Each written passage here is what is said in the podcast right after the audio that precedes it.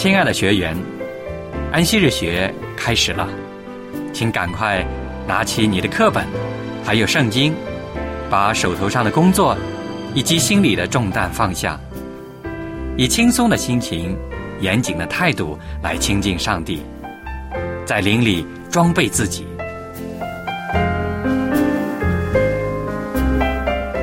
快来参加安息日学吧！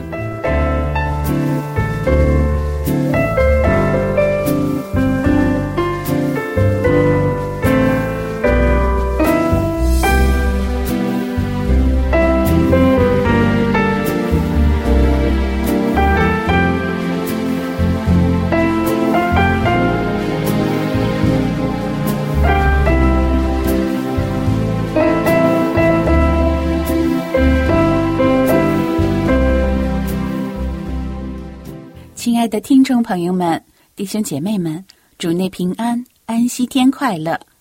欢迎您收听我们的节目。感谢上帝保守我们平安的迎来了圣日。愿上帝的圣灵此时能够充满运行在我们中间，预备我们进入到安息日的敬拜当中。我们将借着以下的时间，共同的来回顾安息日的真谛。按照圣经的启示，当上帝安置大地的根基，安息日的根基就已经奠定了。上帝使全地美丽，充满有益于人类的万物。他已在地上和海中创造了各样的奇异生物。创造的大功在六天之内完成了。于是，上帝在第七日歇了他一切的功，安息了。上帝看着他所造的万物，甚是满意，一切都是尽善尽美的，足与圣洁的造物主相称。我们要知道，他安息并不是因为疲乏，而是要欣赏他智慧和良善的成绩，以及他荣耀在各方面的表现。上帝在第七日安息了，所以就将这日分别为圣，作为人安息的日子。人要照着创造主的榜样。在这圣安息日安息，以便欣赏天地万物，并且纪念上帝的大功。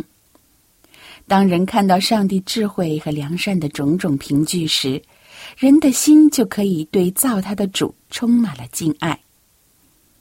上帝认为安息日是人类所必须的，即使是在乐园中也是如此。为要更专心的思考上帝的作为，默想他的全能和良善。人类必须在七日当中有一天要摆脱自己的事业和工作。人类需要安息日，好使上帝能够更生动的活现在人的脑际，并且激起人的感恩之心，叫人想起他所有的一切福惠都是由于创造主施恩的手带来的。上帝在伊甸园中赐福给第七日，作为创造之功的纪念。他将安息日交给人类的代表，就是始祖亚当。凡住在地上的人都要遵守这一天，来表示他们感谢上帝，并且承认他是创造他们的主宰和管理他们的君王，承认自己是上帝手所造的，是他治理下的子民。由此可见，安息日完全是一个纪念的日子，而且是为全人类设立的制度，其中并没有什么预表的意义，也没有限定。必须由哪一个民族来遵守？万物都是上帝的儿子创造的，安息日是创造之功的纪念，因此也是基督慈爱和能力的记号。安息日叫我们想到自然，使我们与造物主相交。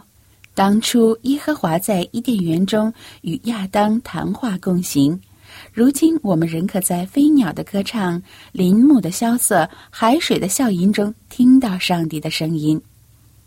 当我们在自然界中观察他全能的时候，我们就得了安慰，因为那创造万物的道就是那赐人生命的道。如果人类一直是遵守安息日为圣的，那么世上就不会有一个无神论或是拜偶像的人了。庄严的遵守上帝的圣日，会把人心引向他们的创造主，自然界的事物会使他们记起上帝。会给他的全能和仁爱做见证。第四届的安息日是永生上帝的印记，他指明上帝为创造主，他是上帝对他所造的人有合法权威的标记。在十诫当中，只有这第四条诫命指出上帝是天地的创造者，安息日是叫人纪念创造之功的，从而使人心始终专注于又真又活的上帝。在圣经诗篇的一百三十六篇，有这样的经文：“你们要称谢耶和华，因他本为善，他的慈爱永远长存。”你们要称谢万神之神，因他的慈爱永远长存。因他的慈爱永远长存，这是何等的恩惠！我们原是不配得的，因着耶稣基督舍命救赎，上帝对于属他的儿女的慈爱就会永远长存。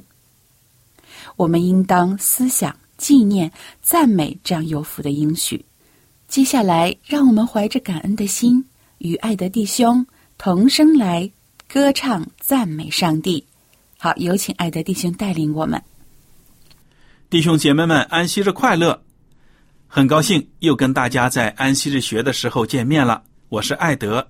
在我们正式的学习之前，我们还是要按照我们的传统，打开我们的赞美诗，来用歌声颂赞我们的天赋上帝，我们的主耶稣。请大家先唱。第二十九首，这是天赋世界。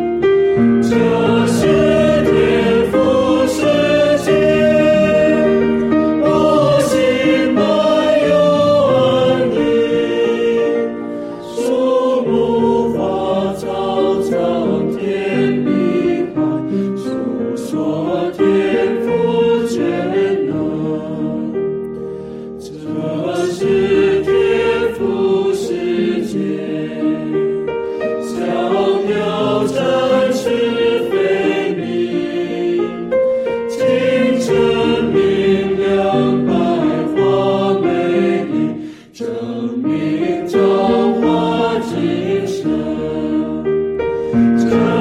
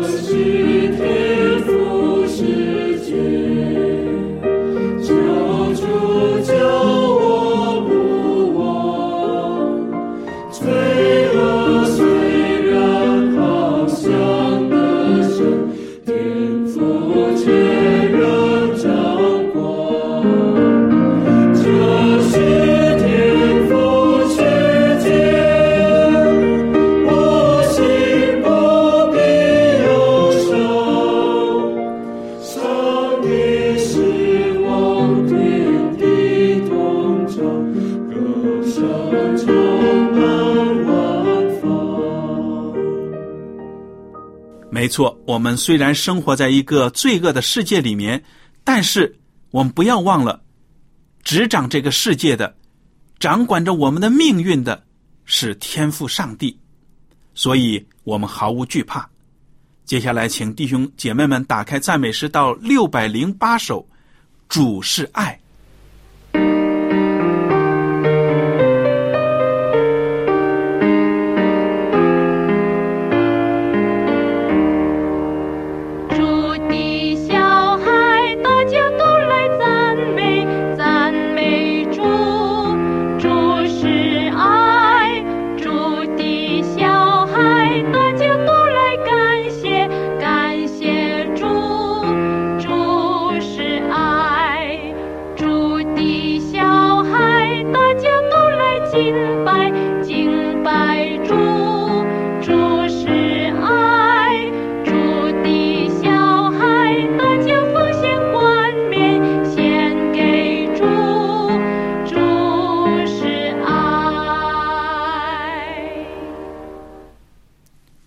刚才这首歌呢，非常的欢快，唱出了主是爱，因为上帝爱我们，所以我们才能够欢欢喜喜的跟他在一起，每天跟着他走。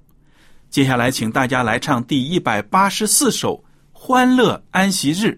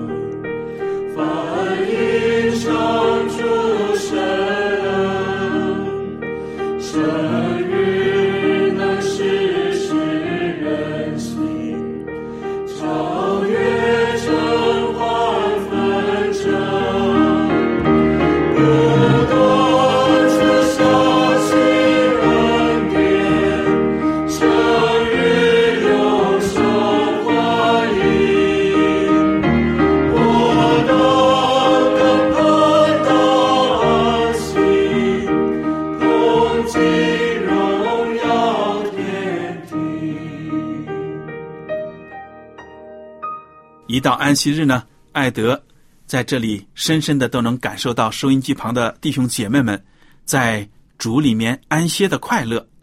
当我们真正的爱主的时候呢，我们常常的会赞美主，时不时的都要在心里面呢发出向耶稣基督他的赞美。所以接下来，请大家翻开你的赞美诗到第十八首，第十八首，让我们一起来唱终日赞美主。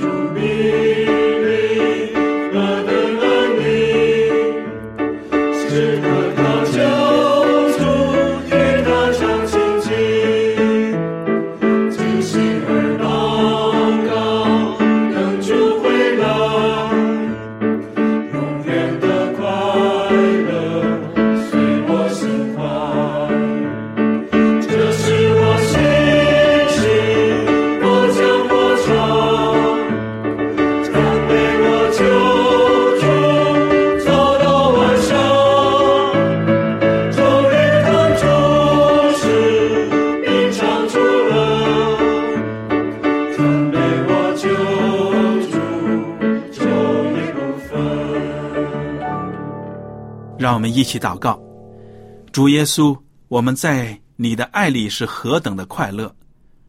我们每天都要把我们的赞美献给您，我们也要用歌声来颂赞你的名。主，此时此刻，求您与我们同在，带领我们今天的学习和讨论。这样祷告祈求是奉耶稣基督的圣名而求，阿门。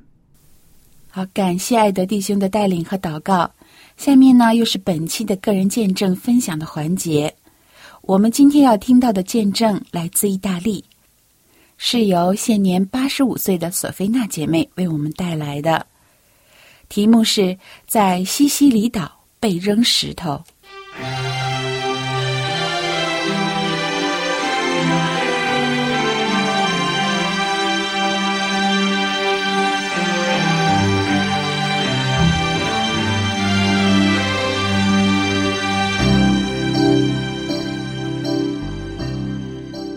父亲带着十三岁的索菲娜，在意大利的西西里岛上骑了四十三公里的自行车。但是这次的行程并不是为了游玩。来自罗索利尼的村庄的一个家庭请求他的爸爸帮助他们理解圣经的道理。索菲娜的父亲在出发前说道：“来听听圣经的奥秘，这样你就可以学习如何向他人分享耶稣了。”因为父亲没有车，所以他和索菲娜就骑着自行车从山腰小镇的拉古沙出发。他们和一位叫乔万尼的朋友一起加入了此次的查经。他是拉古沙的第一位富林信徒。乔万尼在比利时时认识了富林教会，他便将教会介绍给索菲娜的父亲。过了一段时间，他们三人抵达了罗索利尼村。那个人的家中，邻居都兴奋地从窗户探出头来。这些陌生人是谁？一个问道。他们在这儿做什么呀？另一个说。这些邻居跟随访客进入到这个家中，很快的房子里便挤满了人。邀请他父亲查经的那个人问了一个圣经的问题，父亲打开了自己的圣经，并给出了答案。那人又问了另一个问题。父亲也是一样，从圣经中为他解答。然而，有两位妇女对父亲所给出的答案似乎感到不太高兴，因此他们便离开了。大约二十分钟后，有两名身着体面、手提公事包的男子走进来，在短时间里听了他们的查经后，便和另一个人说话了。他说：“这里什么也没发生，他们只是在谈论福音。”于是，这两个男子便离开了。他们是那两位不太开心的妇女派来的警察。三个小时过后，圣经的研究结束了，父亲就与他们道别。如果你想学习更多圣经的知识，请告诉我，我会再回来的。父亲说。到了外面，索菲娜跟着父亲和他的朋友一起骑自行车回到拉古沙时，令他惊讶的是，那条路上。挤满了数百人。爸爸，这里是不是有什么宗教活动啊？索菲娜问道。爸爸说：“是的，对我们来说，有一个重要的节日正在进行。”父亲的声音充满了紧迫感。我们加速吧，这样我们才能穿越人群。他说。他们三人便尽可能的加快踩踏的速度。大声的叫喊声在人群中响起。我们不需要这种教堂，有人说。我们不希望新教徒在这里，另一个说。人们拿起了石头丢向正在骑自行车的他们。不要理会，父亲说，继续踩踏板。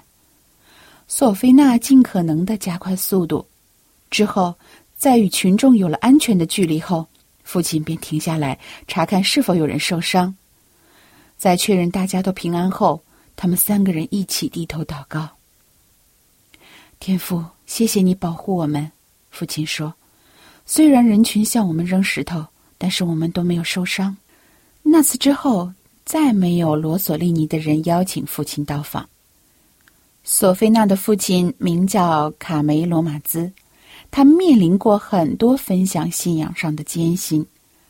第二次世界大战后。他骑着自行车在西西里岛以摄影师的工作为业，但他并没有因为遇到困难或是那在一九四六年被群众扔石头的事而感到沮丧。他和乔万尼在一九五二年在拉古沙开设了第一间富林教会，并在马扎罗内、莫迪卡和维多利亚也另外设了三间教堂。现在已经是八十五岁的索菲娜，她仍然清楚的记得那次骑自行车的经历。我永远不会忘记这令人深刻的事件，她说。自从石头攻击经历后。索菲娜便不畏惧向人谈论耶稣，她因作为富林信徒受斥责时，仍然以耐心和爱心对待邻居。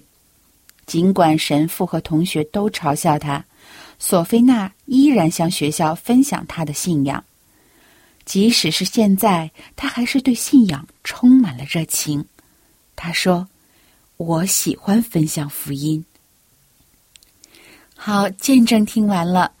我们从这个见证当中看到啊，真正的传道人是不求名、不求利，只是遵照上帝的托付，尽心尽力的传扬福音，拯救失丧的灵魂。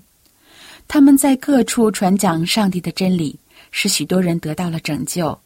可是自己却常在迫害、困苦和艰难中生活。他们的职分是从上帝所领受的，所以只知道对上帝尽忠。对于人的褒贬、赞扬、嘲笑是毫不在意的。自从有教会以来，天涯海角、穷乡僻壤，都有传道人的家宗。世人或许轻看他们，但是上帝却对他们有美好的旨意。上帝说：“你这又良善又忠心的仆人，可以进来享受你主人的快乐。”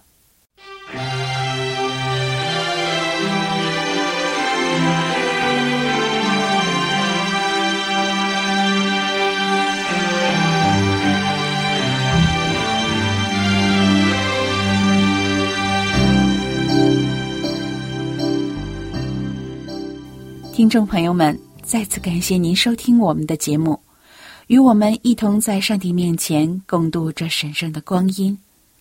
如果您喜欢节目，希望能够把它介绍给您的家人朋友，一起来收听。大家也可以来线下我们索取圣经和学课的材料。我们的电邮地址是佳丽的全拼，就是 J I A L I at v o h c 点 c n。请您在来信当中注明您的姓名、邮寄地址和您的联系电话，以便我们能够快捷准确的把学习材料送到您的手上。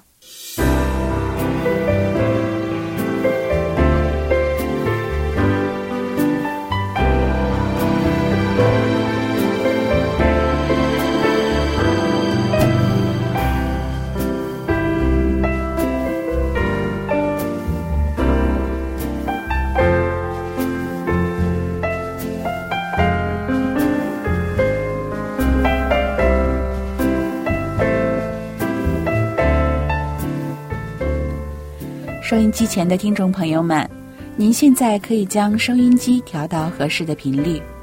一会儿我们将一起开始今天的安息日学课的学习，欢迎您一同来参与。我们一会儿再见。